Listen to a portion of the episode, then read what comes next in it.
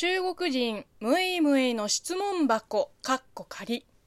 こんにちは。職業中国人のムイムイです、えー、今日はですねリスナーさんからあのまたプレゼントをいただいたのでそちらをまず紹介させてください。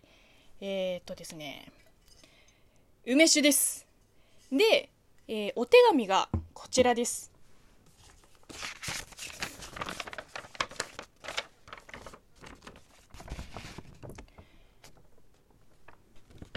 むいむいさん、こんにちは。突然失礼いたします。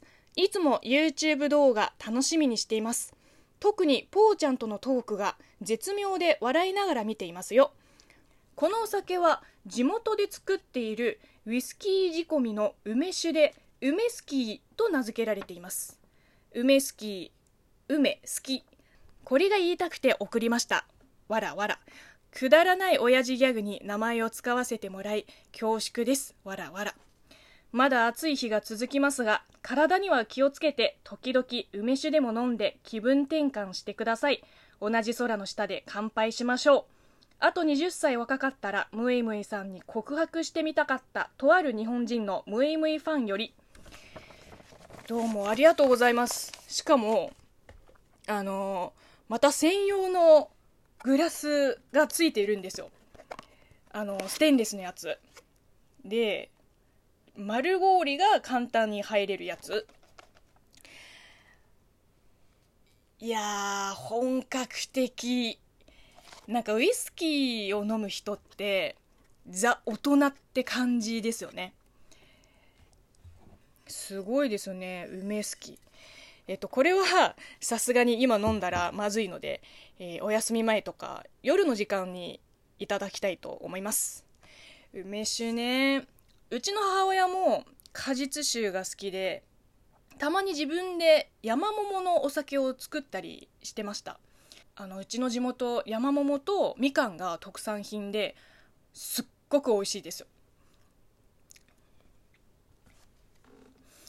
はい改めまして実は今日お知らせがあります。えっと、先日、いよいよこのラジオトークのアプリにライブ配信の機能が実装されました。拍手なので、まあ、日にちと時間帯はまだ決まってないけど、今週中にちょっとやってみたいですね。まあ、こちらもまた決まりましたら、えー、ツイッターなどで告知させてください。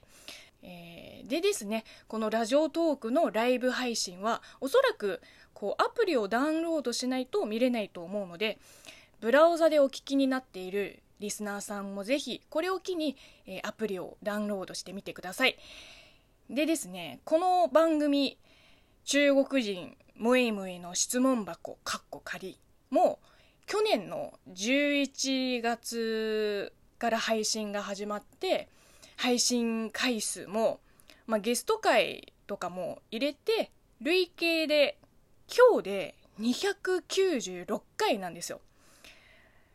リスナーさんから頂いた質問に、答えるオーディオ質問箱というコンセプトでやってきたんですけれどもそろそろ進化したいなって思っております、えー、結果から言いますとちょっとラジオっぽく普通歌とは別でテーマメールを募集したいです。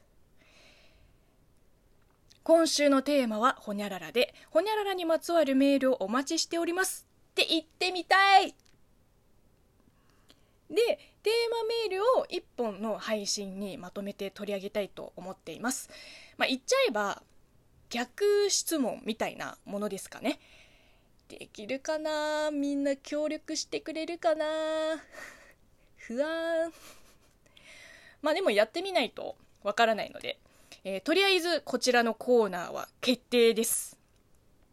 というわけで、えー、今週のテーマを発表します。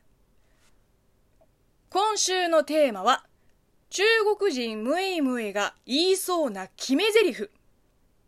なんか大喜利のお題みたいになってるけど要は私のイメージに合いそうな決め台詞っぽいフレーズを考えていただきたいです、えー、中国語日本語どちらでも構いません、えー、あとはですねさすがにいないと思いますけど、えー、下ネタとかセンシティブなものは、え、やめてくださいね、え、締め切りはざっくり1週間です。